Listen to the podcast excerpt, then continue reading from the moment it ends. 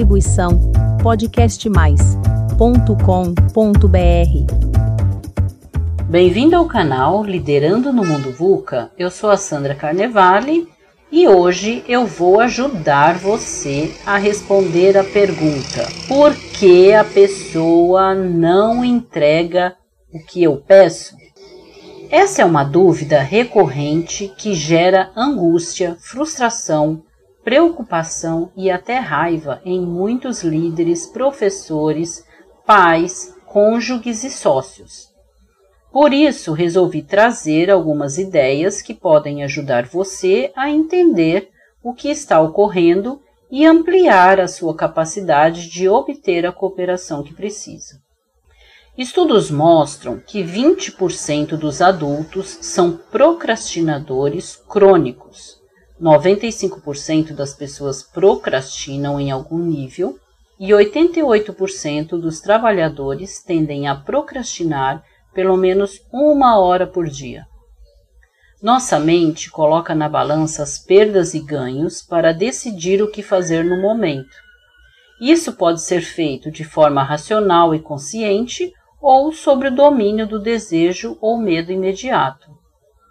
A escolha está ligada à forma como lidamos com os desafios que enfrentamos e pode ser influenciada pelo nosso perfil comportamental.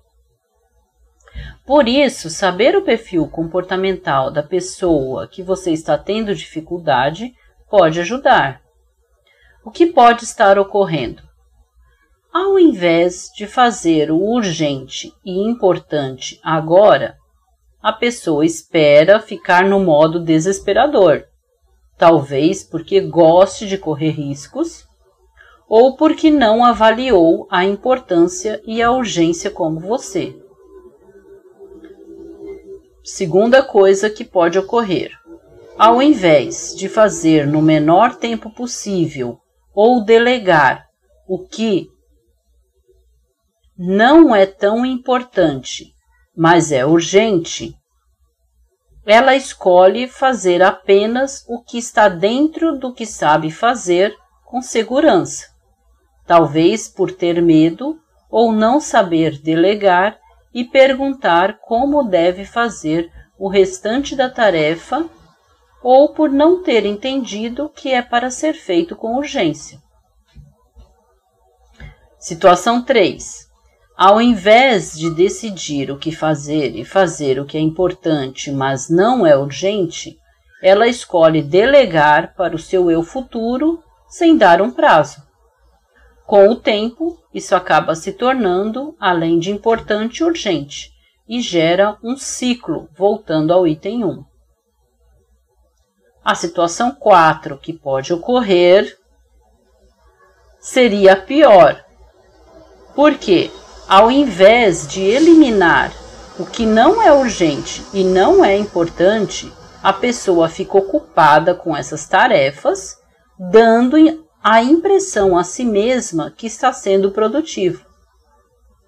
Responda: o trabalho que não está sendo entregue se enquadra em algum das quatro situações que eu citei?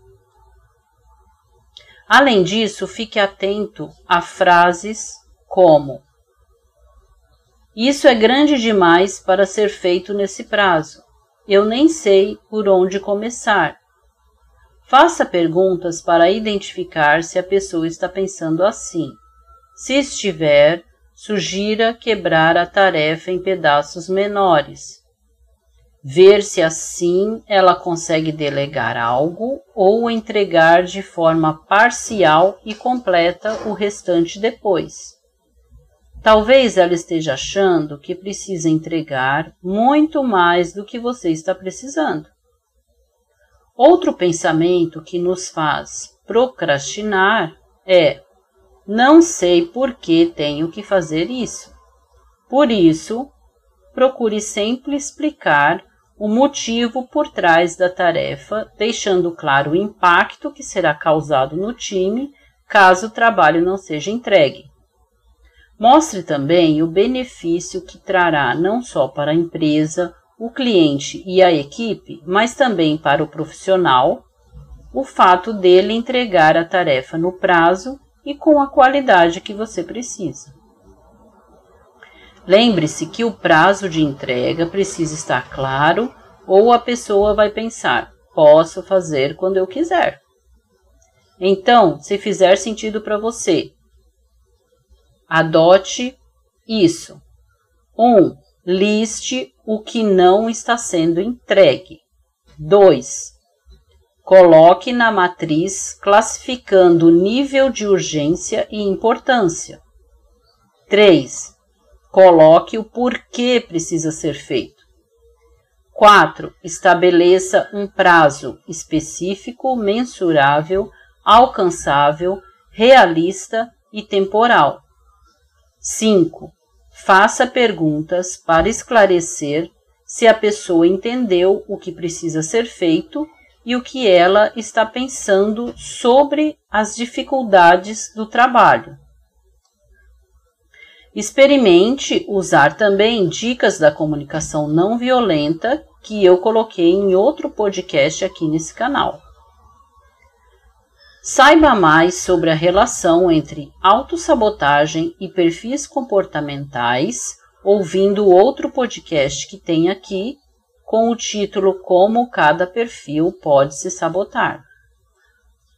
Quer fazer um teste gratuito para conhecer os sabotadores que podem atrapalhar a sua tomada de decisão?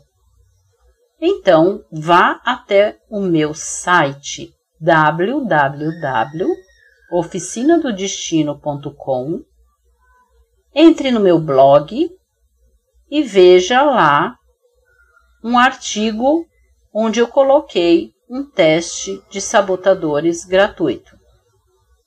Saiba também que adiar tarefas pode ser um sinal de depressão, do transtorno obsessivo compulsivo e até do TDAH. Isso você pode confirmar no texto A Ciência da Procrastinação da revista super interessante que você encontra numa pesquisa no Google. Lembre-se de liderar você mesmo e perceber se você está deixando de fazer algo importante na sua vida profissional e pessoal também. Conheça seu perfil comportamental e do seu time, e se você já conhece, pode aproveitar também o conteúdo que eu coloquei aqui no, nos podcasts sobre como lidar com os perfis planejador, analista, executor e comunicador. Espero você se conectar comigo lá no meu LinkedIn, Sandra Carnevale. Distribuição podcastmais.com.br